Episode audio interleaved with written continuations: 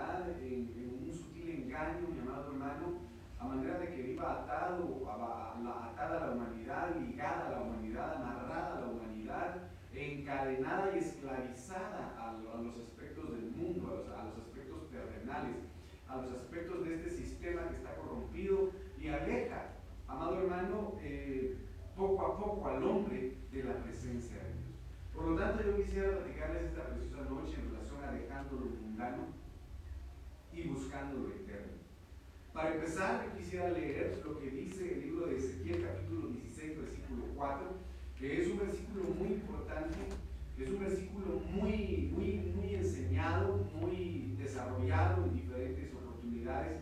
Sin embargo, yo quisiera mencionarlo esta noche para poder tocar el tema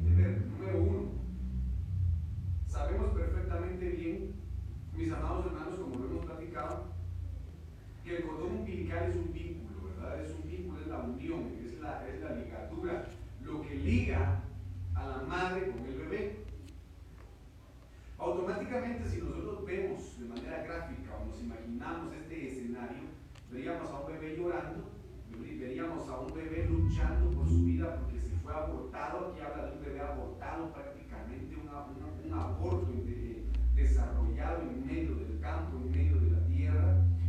Estaría el bebé luchando por su vida y sería poco el tiempo, poco el tiempo de vida que le quedaría a él si no hubiese sido rescatado, como lo vemos en muchos casos, noticias en, el que pues madres dejan tirado a un el bebé si no lo rescata pues obviamente mm, muere porque no logra sobrevivir.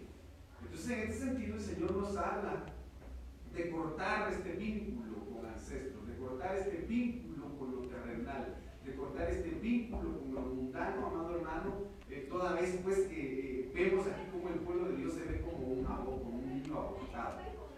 Vemos acá cómo Dios ministra a su pueblo, cómo Dios viene y recibe a su pueblo. En primer lugar, lavada con agua. La palabra de Dios, ¿verdad? La palabra de Dios en unión, en conjunto con el Espíritu Santo. Nadie, yo le voy a decir esto, nadie, nadie, nadie puede cambiar su vida solo con el simple hecho de leer la Biblia sin tener la llenura del Espíritu Santo. Nadie puede ser lavado, nadie puede ser limpio a través de la palabra si no tiene la unción del Espíritu Santo. ¿Por qué? Porque solo la unción del Espíritu Santo da la revelación de la palabra. Y la revelación de la palabra manifiesta el rema, ¿verdad? Revela el rema que Dios quiere para cada corazón a de impactar su vida y crear un cambio de mentalidad, lo que es referente al arrepentimiento. Entonces esto es muy importante. Es precioso pues, leer un versículo de la Biblia, pero cualquiera que no tiene al Espíritu de Dios puede decir que poético es este libro o qué precioso es este versículo. Sin embargo, tenemos que llegar a la dimensión de que el Espíritu nos lave por medio de la palabra. También, como ya le dije, haciendo rema la palabra en nuestras vidas por medio de la revelación, la revelación que viene por medio de la sabiduría, la sabiduría la da el Espíritu de Dios. Entonces aquí es algo muy importante que nosotros debemos considerar. Si bien es cierto, la palabra, amado hermano, es bendición, es de mayor bendición si es revelada por el Espíritu de Dios en nuestras vidas. Entonces aquí pueblo de Dios y recordemos que el Señor en el monte Sinaí les instituyó, les declaró y les manifestó su palabra, sus mandamientos, mandamientos, estatutos y leyes que vendrían a limpiar su vida.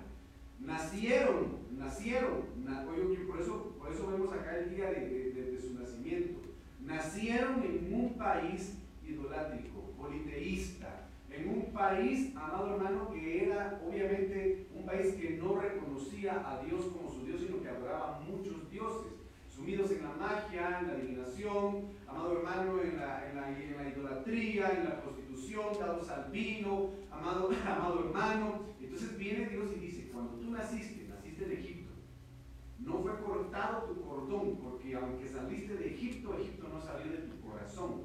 Por lo tanto, yo tuve que venir tomarte y limpiarte por medio de mi palabra, pero no solo por medio de mi palabra, sino por medio de mi espíritu. Y esto es muy importante, cosa que la primera generación que salió de Egipto no quiso aceptar. Por eso tuvo que desechar el Señor a, a una generación completa para que la nueva generación sí pudiese obedecer la palabra de Dios mediante un nuevo corazón y un nuevo espíritu.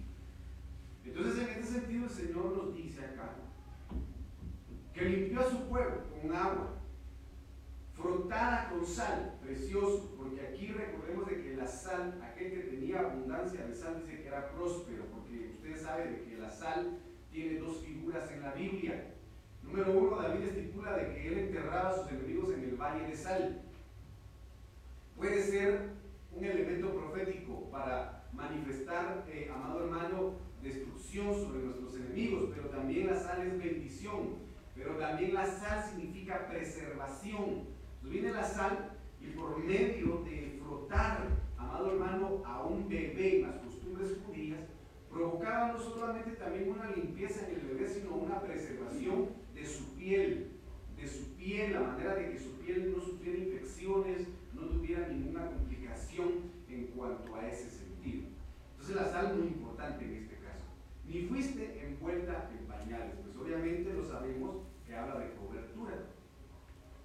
Entonces a lo que yo quiero llegar, mis amados hermanos, es que el día en que nacimos, espiritualmente hablando, o cuando el pueblo de Dios nació espiritualmente hablando, como lo vuelvo a repetir, no fue cortado de su corazón ese vínculo que tenía con el mundo, con lo terrenal, con lo, con lo mundano. Entonces viene el Señor y nos da a conocer acá. 16.5. No hubo ojo que se compadeciera de ti para hacerte algo de eso. O sea, lavarla con agua, frotarlo con sal y cubrirlo con, con, con manto. Sintiendo lástima, porque mire qué tremendo es esto. Qué tremendo es esto. Sino que fuiste arrojada sobre la faz del campo. Fuiste arrojada. Como yo le vuelvo a repetir, es impresionante, pues yo me lo imagino ahorita, la verdad es la mujer que tal vez iba de, iba deprisa. Y de repente en el camino le dan ganas de dar a luz estando embarazada y en este momento la mujer tal vez iba, qué sé yo, en caballo, en burro, en asno, en camello, qué sé yo, y dijo, ya van a nacer. se bajó del camello y fue para afuera, lo dejó tirado y se fue. Miren qué impresionante es eso. Y pasaba uno, lloraba el bebé y nadie, y nadie sentía compasión de él. Nadie sino que fuiste arrojada sobre la faz del campo, faz del campo, con menos precio de tu vida, en el día que naciste. Entonces cuando nosotros vemos acá, el pueblo fue arrojado sobre la faz del campo, cuando vemos campo del Hebreo 7704, Satén, habla de tierra, habla de lo terrenal. Entonces miren qué impresionante es esto. Esto es tremendo, mis amados en el libro de Efesios 2, 1, 2 y 3 dice el Señor, Él os dio vida, Pablo dice, Él os dio vida a vosotros cuando estabais muertos en vuestros delitos y pecados, en los cuales anduvisteis en otro tiempo, siguiendo la corriente de este mundo, de esta tierra, de lo terrenal, conforme al príncipe de la potestad del aire hay un príncipe que ejerce influencia sobre todos aquellos que están postrados en el mundo, sobre la faz de la tierra o enfocados en lo terrenal. El espíritu, miren qué tremendo es esto, este es un espíritu que ahora opera, que ahora se mueve, que ahora tiene injerencia, que ahora está maquinando, que ahora está funcionando en los hijos de desobediencia. Y recordemos que desobediencia es sinónimo de rebelión. Rebelión es sinónimo, amado hermano, de eh, insubordinación y a su vez de idolatría. Entre ellos vivíamos también todos nosotros en otro tiempo, andando en los deseos de nuestra carne, haciendo la voluntad de la carne y de los pensamientos. Y éramos por naturaleza hijos de ira, lo mismo que los demás. Entonces yo lo mencioné en algún momento, dos aspectos de los cuales Dios quiere que nosotros nos desliguemos y rompamos ese cordón. Número uno, la desobediencia, amado hermano, que nos lleva o que nos pudo haber llevado o que lleva a alguien en desobediencia a ser llamado hijo de ira igual que los demás. Y esta es una situación que vino a complicar el proceso del pueblo de Israel en su caminar en el desierto. Porque la ira de Dios fue despertada por este pueblo en repetidas ocasiones a manera, por eso le mencionaba yo, de manifestar ese vínculo que todavía tenía, ese cordón umbilical que todavía tenía adherido el pueblo de Israel con Egipto, el lugar donde nacieron, el lugar donde nacieron, ahí en Egipto. Entonces eran hijos de, eran hijos de desobediencia. Y lamentablemente muchos se dejaron influenciar, como por ejemplo la tribu de Coré, que llevó a muchos a la rebelión, a la, a la, sublevación, vino Dios y se encendió en ira. Y abrió la tierra y ahí fueron tragados. Ahí fueron tragados. Entonces, lo que tenemos que pedir al Señor es que nos ayude, mis amados hermanos, a que en estos últimos tiempos nuestro corazón total y definitivamente sea desligado, desligado, amado hermano, de esa influencia, amado hermano, de la corriente de este mundo y del príncipe de la potestad del aire. Porque, hermano, es impresionante cómo está, está influyendo en estos. Entonces, cancelar la desobediencia y cancelar la ira de Dios por medio del lavamiento de la palabra, por medio de la, del frote de la sal y de la cobertura. Entonces, miren lo que dice acá, Colosenses 3.1.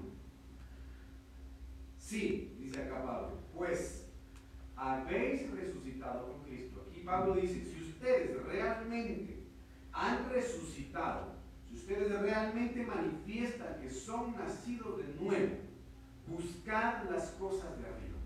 ¿Qué dice Pablo? Buscad las cosas de arriba, donde está Cristo sentado a la diestra de Dios. Y esto es, esto es impresionante, porque si nosotros concatenamos, amado hermano, lo que aquí menciona Pablo y dice, buscar las cosas de arriba, buscar las cosas de arriba, donde está Cristo sentado a la diestra de Dios, viene a mi mente el escenario de la visión de Ezequiel, ¿verdad? Donde él ve a Dios en su gloria, ve la gloria de Dios y, y ve querubines y ve serafines y ve, mis amados hermanos, creaciones impresionantes llenos del Espíritu de Dios, adorando a Dios, la gloria de Dios moviéndose. Entonces, si dice acá que si hemos nacido de nuevo con Cristo, debemos buscar esas manifestaciones, esas revelaciones y esas experiencias donde está Cristo sentado a la diestra de Dios. Entonces viene del Nuevo Testamento y nos lleva a, perdón, estamos en el Antiguo Testamento y nos lleva al Nuevo Testamento con la visión que tiene no solamente Juan en el Apocalipsis, sino que también tuvo Esteban en medio de su apedreada, en medio de la linchada que le dieron, cuando lleno del Espíritu de Dios, mire qué importante es lleno del Espíritu de Dios de manera literal, puso su mirada en Dios. Y él dice, veo al Hijo de Dios sentado a la diestra del Padre. Miró al Señor Jesucristo miró al Señor Jesucristo y su mayor plenitud y su mayor, eh, eh, que le dijera yo, gloria en ese momento, no fue el haber sido matado o, denominado como mártir, sino haber visto la gloria de Dios. Que fue lo que más le llenó, que fue lo que más, mi amado hermano, hizo que, que él fuera saturado de la presencia de Dios y no sintiera absolutamente nada de lo que él estaba padeciendo externamente.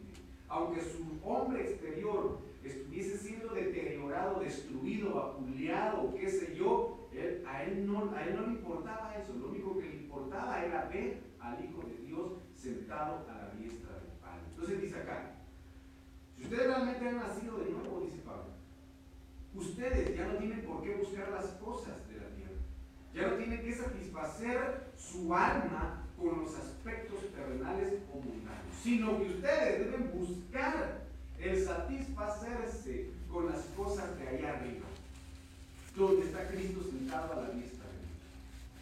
Entonces viene Juan y dice, y vi 24 ancianos que se ponían de pie, se quitaban su corona, las tiraban delante del trono de Dios y se postraban y decían, Santo, Santo, Santo, Santo. Se volvían a levantar y de nuevo no soportaban ver la gloria de Dios y continuaban manifestando santo, santo, santo, santo. Son las cosas que están arriba donde está Cristo sentado. Adoración, gloria de Dios, presencia de Dios, manifestaciones angelicales. Hermano, tremendas cosas son las que Dios tiene reservadas, dice la palabra de Dios, para aquellos que le aman y que le buscan. Cosa que ojo no vio, usted lo sabe, cosa que oído no oyó, ni ha pasado jamás por la mente del hombre. Hermano, esto es impresionante y Pablo lo dice. Conozco a un hombre, ¿verdad? Que fue llevado al paraíso, que fue llevado, amado hermano, no sé si en cuerpo o en espíritu. Qué tremendo y le fueron manifiestas y le fueron reveladas palabras inefables, palabras que no, son, no vidas al hombre declarar. Y entonces dice Señor en su palabra que el libro de Proverbios son simples, ¿hasta cuándo amaréis la simpleza? Y la simpleza, lo vano, lo corruptible, lo pasajero, es lo del mundo. Del mundo. Por eso el Señor Jesucristo le habla a Marta y le dice, Marta, tú estás, tú estás tan afanada, tan arraigada, tan enraizada en las cosas de este mundo, tan preocupada por las cosas de este mundo, pero mira a María. No era porque él quisiera eh, eh, eh, propiciar un altercado entre ambas por envidia, celos, división, qué sé yo, no sino para que ella pudiera entender que lo más importante es estar a los pies de Cristo, es buscar lo eterno, es buscar las cosas de arriba, donde Él puede estar y Él lo dice y lo manifiesta. Lo que ella ha recibido, nadie se lo podrá quitar, nadie se lo podrá quitar. Entonces, lo que viene del mundo, el mundo lo quita. ¿Por qué? Porque el príncipe de este mundo pide cuenta de lo que da, en este caso. Pero cuando nosotros venimos, nos venimos a delante del Señor y lo que Él nos pueda dar, Él no lo quita. Por eso dice la palabra de Dios, toda buena dádiva y todo don perfecto desciende del Padre de las luces, en el cual no hay sombra de mudanza. ¿Qué quiere decir eso? Que si tú le pides sabiduría a Dios, te la da y no te la quita. Como por ejemplo Moisés, le dio sabiduría a Moisés. Se la dio. Aunque él hubiese fallado, Dios no le quitó la sabiduría. Pues obviamente en la eternidad a cada uno le va a pedir cuenta de lo que le ha dado, pero estando acá, si Dios te dio algo, no te lo va a quitar. No te lo va a quitar. Entonces esto es muy importante que nosotros lo intentamos. Entonces aquí miren.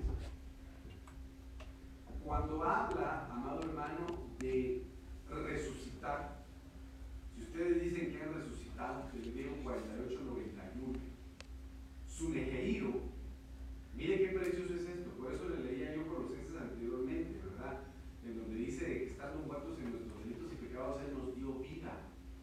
Porque dice de que resucitar es levantarse de la muerte. Y vamos de nuevo a Ezequiel 16, en donde el Señor dice, te vi, ¿verdad? Casi muerto. Y te dije, vive. Entonces viene el Señor y nos levantó de la muerte.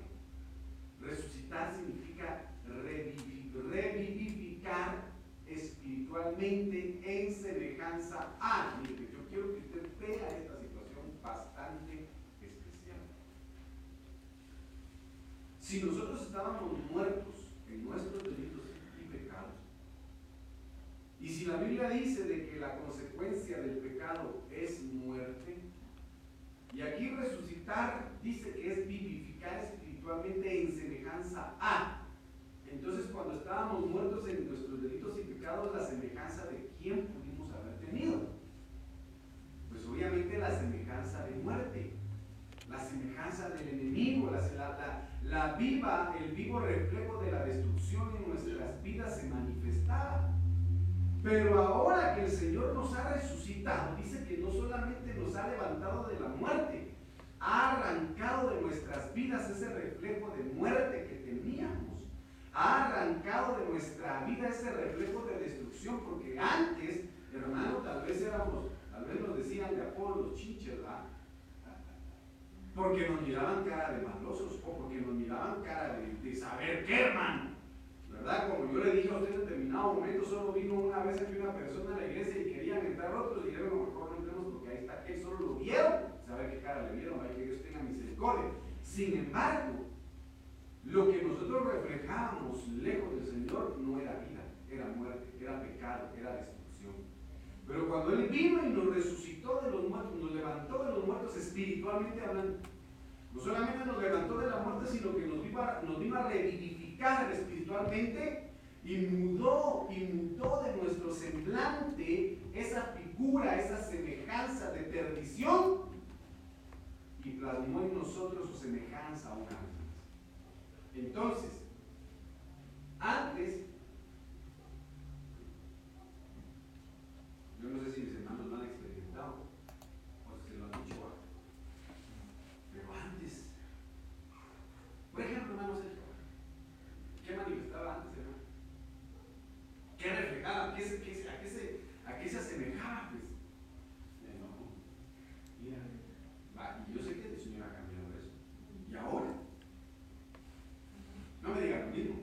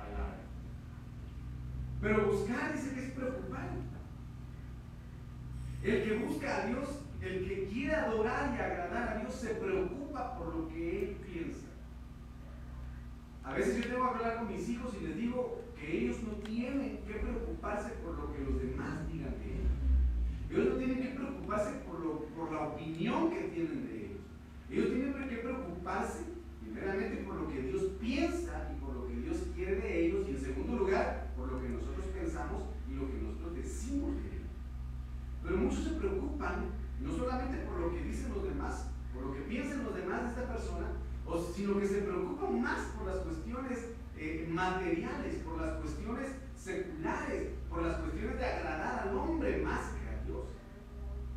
Y ahí es donde perdemos el norte. Ahí es donde perdemos el norte. Entonces, en este sentido, viene buscar significa querer, requerir y demandar. El nacido de nuevo demanda al Señor demanda al Señor y le pide constantemente, mm, revélate a mi vida, lléname de tu presencia, háblame, manifiéstate a mí, Señor, manifiéstate a mí, Señor. Y hermano, no pide lo material, no pide para, para suplir sus placeres eh, eh, eh, carnales, sino lo que pide es para satisfacer su espíritu y para poder agradar a Dios. Y cuando habla de arriba, el nacido de nuevo busca las cosas de arriba. mire que tremendo es esto, porque desde el griego 2212A. Ahí es una palabra un poquito especial. Pero es el hebreo, Hernández, mejor léalo usted. Pero así lo dice el hebreo. Significa hacia arriba o encima. Significa alto, supremo, lo primero. Pero ¿sabe qué es lo que me llama la atención? Que arriba significa desde su origen Solo veamos que en el libro de Génesis habla y dice de que cuando el hombre y la mujer pecaron, dice que escucharon a Dios caminar en el huerto y escucharon su voz. Y dice que a Dios nadie le ha visto. ¿Será que Adán y Eva lo vieron cara a cara? No lo sé, no lo dice la Biblia. Sin embargo, el haber escuchado a Dios caminar en el huerto y haber escuchado su voz, era porque tenían una relación íntima, muy íntima con Dios. Entonces dice de que buscar las cosas de arriba es buscar las cosas que se dieron desde su origen, desde el principio, es volver a. Miren qué tremendo es esto. Entonces el que ha sido nacido de nuevo, el que ha resucitado, el que ha sido revivificado por el Señor, ya no busca, ya no busca llenarse con las cosas del mundo, ya no busca agradar al hombre y sentirse pleno por los muchos likes que tenga en Facebook o por los muchos seguidores que tenga en Instagram o por, por qué sé yo cuántas cosas, sino que su mayor deseo, su mayor llenura, amado hermano, es adorar a Dios queriendo volver al principio, cuando Adán y Eva tenían esa intimidad con el Señor. O estando en la eternidad como piedra de fuego adorándole a Él. Entonces, esto es lo más importante que la iglesia debe entender en estos tiempos.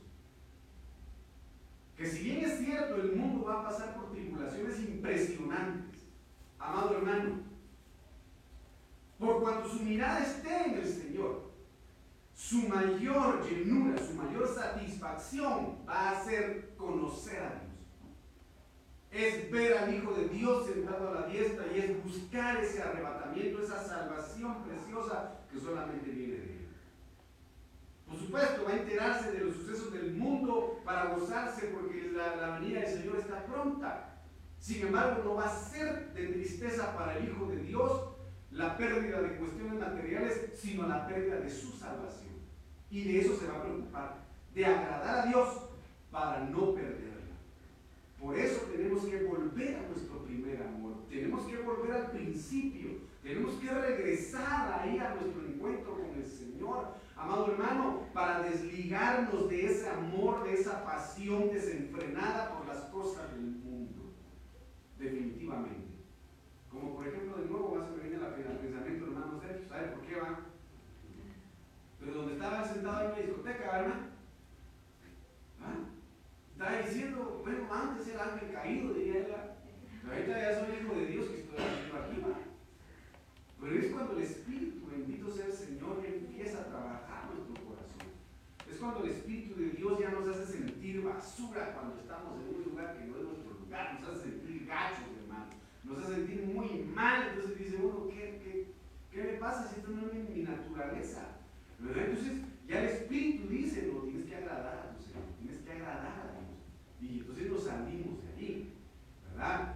Tampoco vaya usted a decirlo, voy a probarlo, pastor, y se va a ir a meter ahí porque tal vez ya no vaya a salir, ¿verdad? Pero lo que yo quiero decirle, mi amado hermano, es que mientras más nos dejemos limpiar con su palabra y llenar con su espíritu, hermano, mayor anhelo vamos a tener de buscar, adorar a Dios, de indagar en su presencia, de preocuparnos por agradar a Él y volver a Él, a nuestro principio que es la eternidad. Esto es maravilloso y esto es precioso. Entonces mire pues lo que dice aquí en Colosenses 3.2. Poner pues la mirada, mire qué tremendo es esto. Poner la mira. La mira en las cosas de arriba, no en las de la tierra. Mira lo que dice el Señor acá. Poner la mirada en las cosas de arriba, no en las de la tierra. Yo creo que aquí más claro puede cantar el gallo.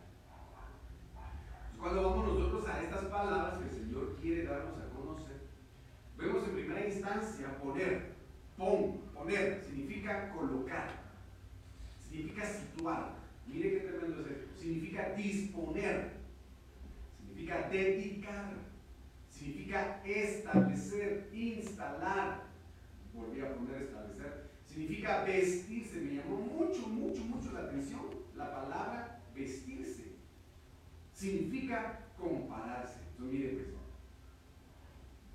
cuando habla de poner la mira, supongamos que, por ejemplo, um, que te digan, Sergio, eh, fíjese de que quiero que me controle a, a Wilson. Tu mamá te a Wilson, no vas a ver, no, no vas a ver. Pero quiero que me lo controles.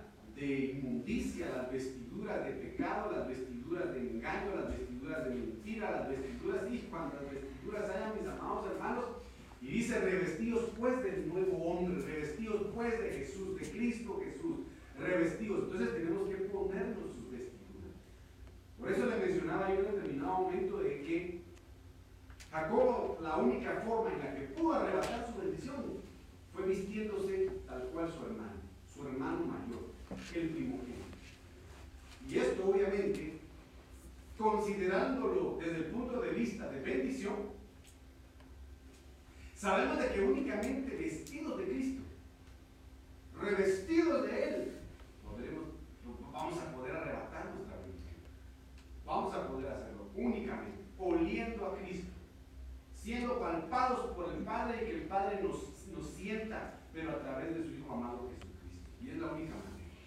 Entonces dice acá poner la mira.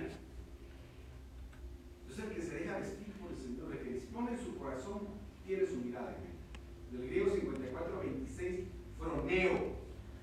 Mire qué precioso es esto. La mira dice que es ejercitar la mente. Mire qué tremendo es esto. Es ejercitar la mente. ¿Cómo se vuelve diestro alguien en, cualquier arte? Ejercitándose como la frase común dice, ¿verdad? La práctica hace al maestro. La práctica hace al maestro. Mire qué tremendo es esto. ¿Cómo puede volverse alguien experto en respuestas de parte del Señor ejercitándose en la oración? ¿Cómo puede hacerse alguien experto, mi amado hermano, en, ser usado en milagros y prodigios, hermano, ejercitándose en lo, que, en lo que le está pidiendo al Señor? Nadie puede venir al Señor que lo use en sanidad si no se va a un hospital a, ejercitar su fe y orar por un enfermo. Nadie puede venir y decir al Señor, usa mi liberación para endemoniados, si no se anima a imponer manos a un endemoniado, o, no imponer manos, sino a orar por un endemoniado, y etcétera.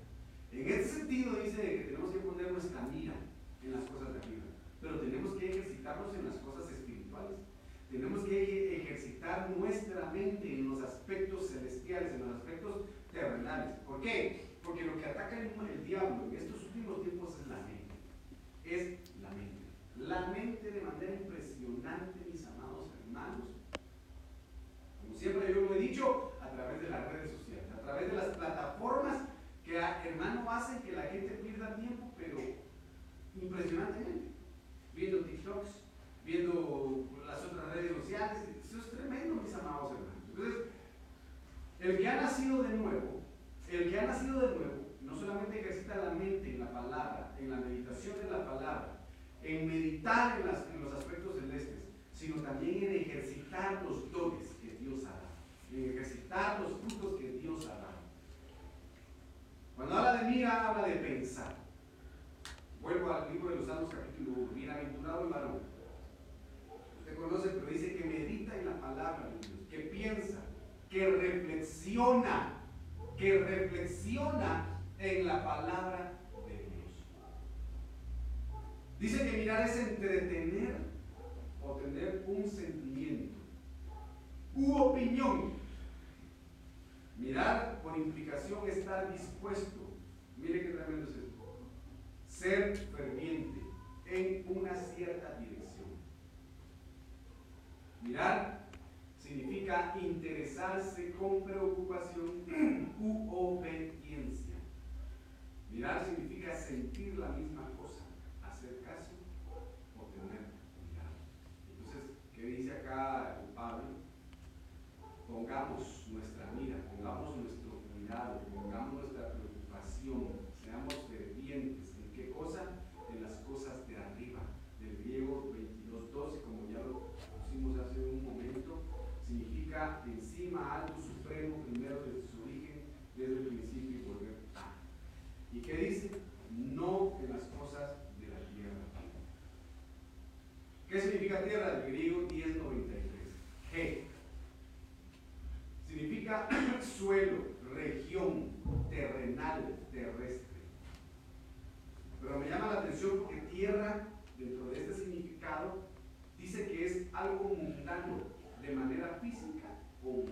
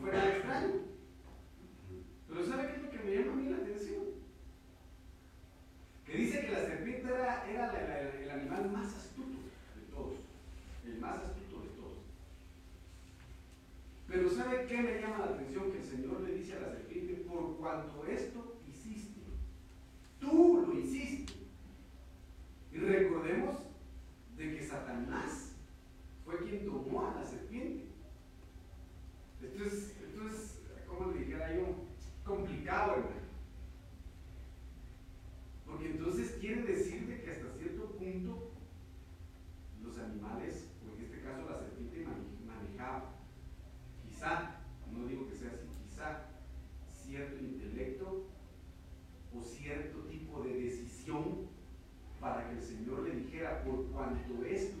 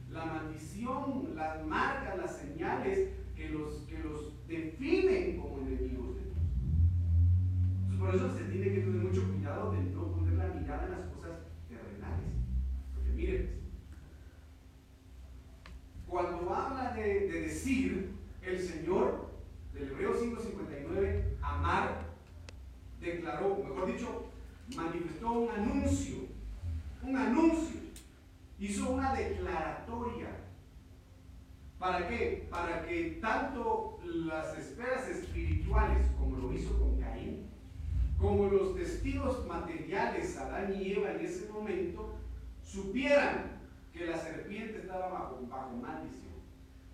Hizo una declaratoria. O ordenó, proclamó, y me llama la atención el último significado porque es señalar. Le puso una marca le puso una señal a la serpiente. Y por eso hasta el día de hoy a la serpiente se le ve pues, a nosotros. Porque quedó bajo esa señal, esa estigmatización de maldición de parte de Dios. Por eso le digo, mi hermano hermano, que es necesario cortar con lo mundano, con lo terrenal, porque está bajo maldición. Y por eso el Señor le dice a su pueblo, todo lo que pise la planta de tus pies será bendito, porque ya en Dios revertimos en el nombre de Jesús y por medio de Jesucristo estas maldiciones. Pero si no queremos entregarle a Dios nuestro corazón verdaderamente, no se va a poder romper con esto. Cuando habla de maldita, a la hora de maldecirla del Hebreo 779, arar, significa abominar, maldecir severamente o abominable. Mire qué impresionante es esto. Esto es tremendo. Porque recordemos de que en el libro de Ezequiel, capítulo, creo que es 28, cuando el Señor manifiesta en relación a, la caída de Luzbel, da a conocer de que iba, él, él se constituía en alguien, en alguien, ay, se la palabra, espanto, que iba a ser un espanto, que cada vez que, que alguien lo mirara, lo mirara se iba a espantar verlo. Entonces aquí es una situación impresionante. Y habla de polvo, ¿verdad? Del hebreo, del, del hebreo 6083, apar, tierra, barro, polvo. Y dice de que ese polvo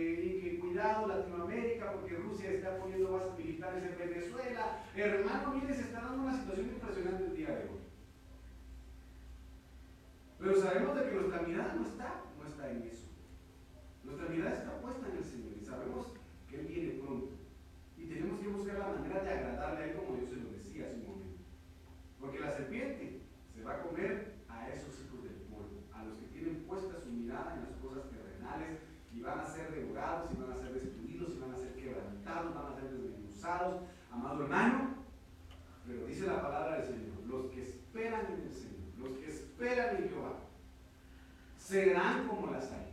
Serán como las águilas. ¿Qué dice? Correrán y no se cansarán, caminarán y no se fatigarán. Pero ¿qué hacen las águilas? No se quedan caminando ni se quedan corriendo. Elevan vuelo. Suben a las alturas.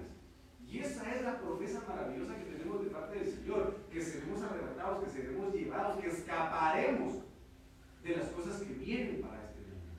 Toda vez decidamos romper con toda maldición quitar de nuestro corazón, decirle al Señor, corta de mi vida todo cordón umbilical que me una a Egipto, que me una a lo terrenal, que me una a la idolatría, que me una a lo mundano, para no ser devorado.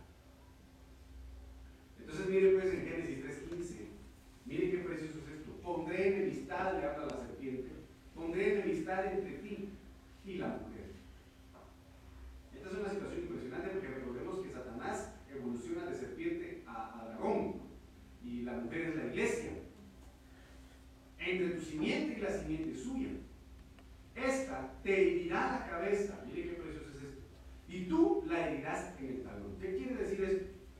Que obviamente es figura de la iglesia, que obviamente es figura del pueblo de Dios, que mediante la muerte del Señor Jesucristo fue pisoteada y aplastada la cabeza de Satanás. Sin embargo, Satanás no se va a cansar de querer destruir por medio del pecado al hombre. Entonces es la lucha constante entre la justicia, entre la santidad y el pecado, entre la consagración y la perdición, entre la luz y las tinieblas. Sin embargo, prevalece el Señor Jesucristo. Prevalece su muerte en la cruz del Calvario, amado hermano, y aunque el enemigo, pues obviamente, quiera destruir, tomado de la mano del Señor, tenemos autoridad, dice la Biblia, de hollar, ¿verdad? Al cachorro de león y al, dragón, a pisotear, hermano, a serpientes y a escorpiones. Y esto es impresionante. Entonces aquí vemos en Génesis 3, 17 y dice, y aquí es donde inicia el tema, y al hombre dijo, por cuanto obedeciste a la voz de tu mujer, ay, cuidado, qué tremendo, por cuanto obedeciste a la voz de tu mujer, por eso le digo que tenemos que pedir al Señor que en medio de su, de su llenura eh, en cuanto a palabra, también nos llene de la que, que valga la redundancia, nos llene de su Espíritu Santo. Porque yo siempre le he dicho, ¿cuánta sabiduría tenía Adán para ponerle nombre a todas las, todas las bestias? Todos los animales.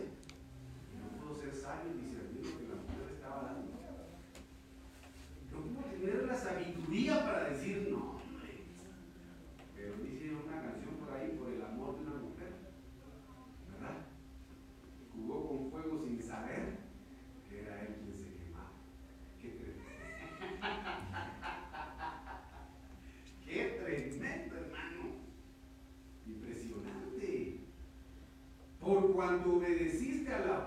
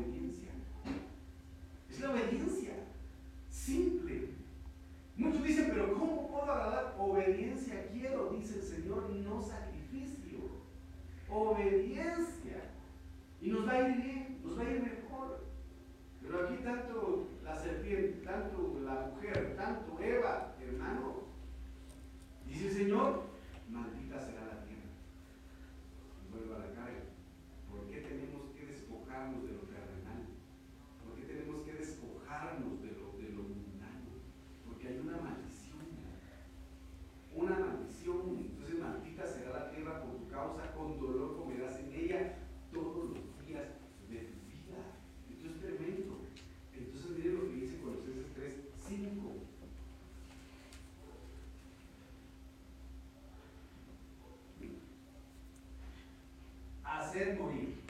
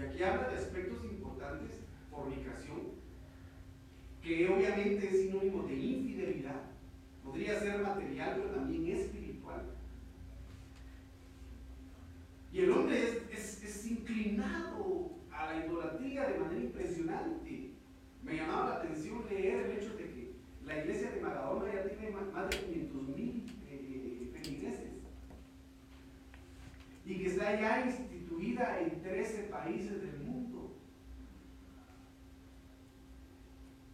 y que tiene su oración hacia, Mara- hacia Maradona. Entonces, di- entonces dice el Señor, hacer morir. ¿Por qué? Porque si no matamos lo que Dios dice que tenemos que matar, nos va a mal. Dice fornicación, impureza, pasiones desordenadas, malos deseos y avaricia, que es idolatría. Y bueno, ya se me acabó el tiempo, pero en el nombre de Jesús vamos a seguir con esto mañana, si el Señor no viene hoy. Pero hermanos, lo que Dios anhela desde lo más profundo de su corazón es que le pidamos al Espíritu Santo que nos dé discernimiento, que abra nuestro entendimiento a manera de que podamos ver, hacer una retroinspección desde lo más profundo de nuestro ser, nuestras entrañas, nuestra alma y nuestro ser, y poder arrancar de nosotros, cortar de nuestra alma cualquier vínculo con lo mundano o con lo terrenal. Así que Padre, yo te doy gracias esta noche porque nos has permitido estar acá. Amado Dios, te pedimos en el nombre de Jesús que la obra que has iniciado en nosotros la perfecciones. La perfección es a través de, del lavatorio de nuestras almas, a través de tu palabra y de tu Espíritu Santo. Que puedas, Señor, preservarnos a través de esa maravillosa sal, de esa bendición, que no añade tristeza, Señor, a nuestro corazón. Y que puedas cubrirnos bajo tus alas, bajo tu abrigo, reconociendo cobertura apostólica y pastoral en el nombre de Jesús y poder cortar en nosotros toda conexión, todo cordón umbilical con el mundo, con, lo terrenal con lo mundano en el nombre de Jesús.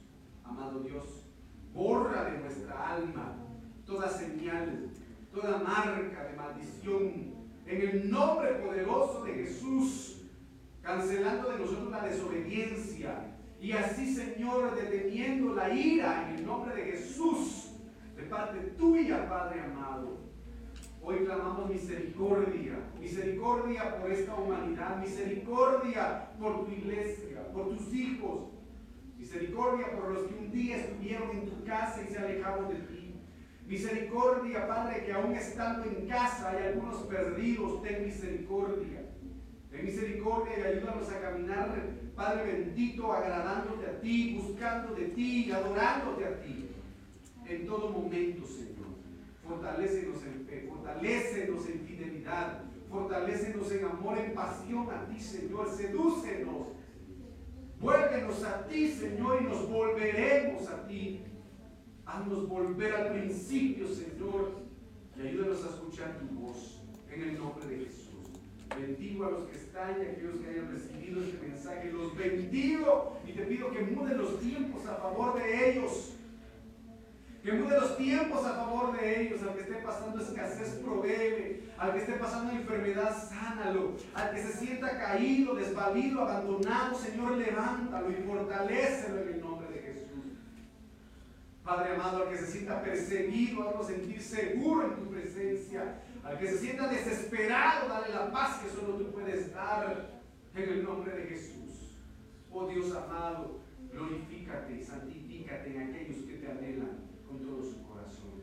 Así que Padre amado, te alabamos y te bendecimos porque tuyo es el poder, tuya es la gloria, tuyo es el honor por los siglos de los siglos, Señor. Gracias por lo que has hecho, por lo que estás haciendo y por lo que harás. En el nombre de Jesús mis amados hermanos, que el Señor les bendiga el día de mañana, pues tenemos servicio presencial.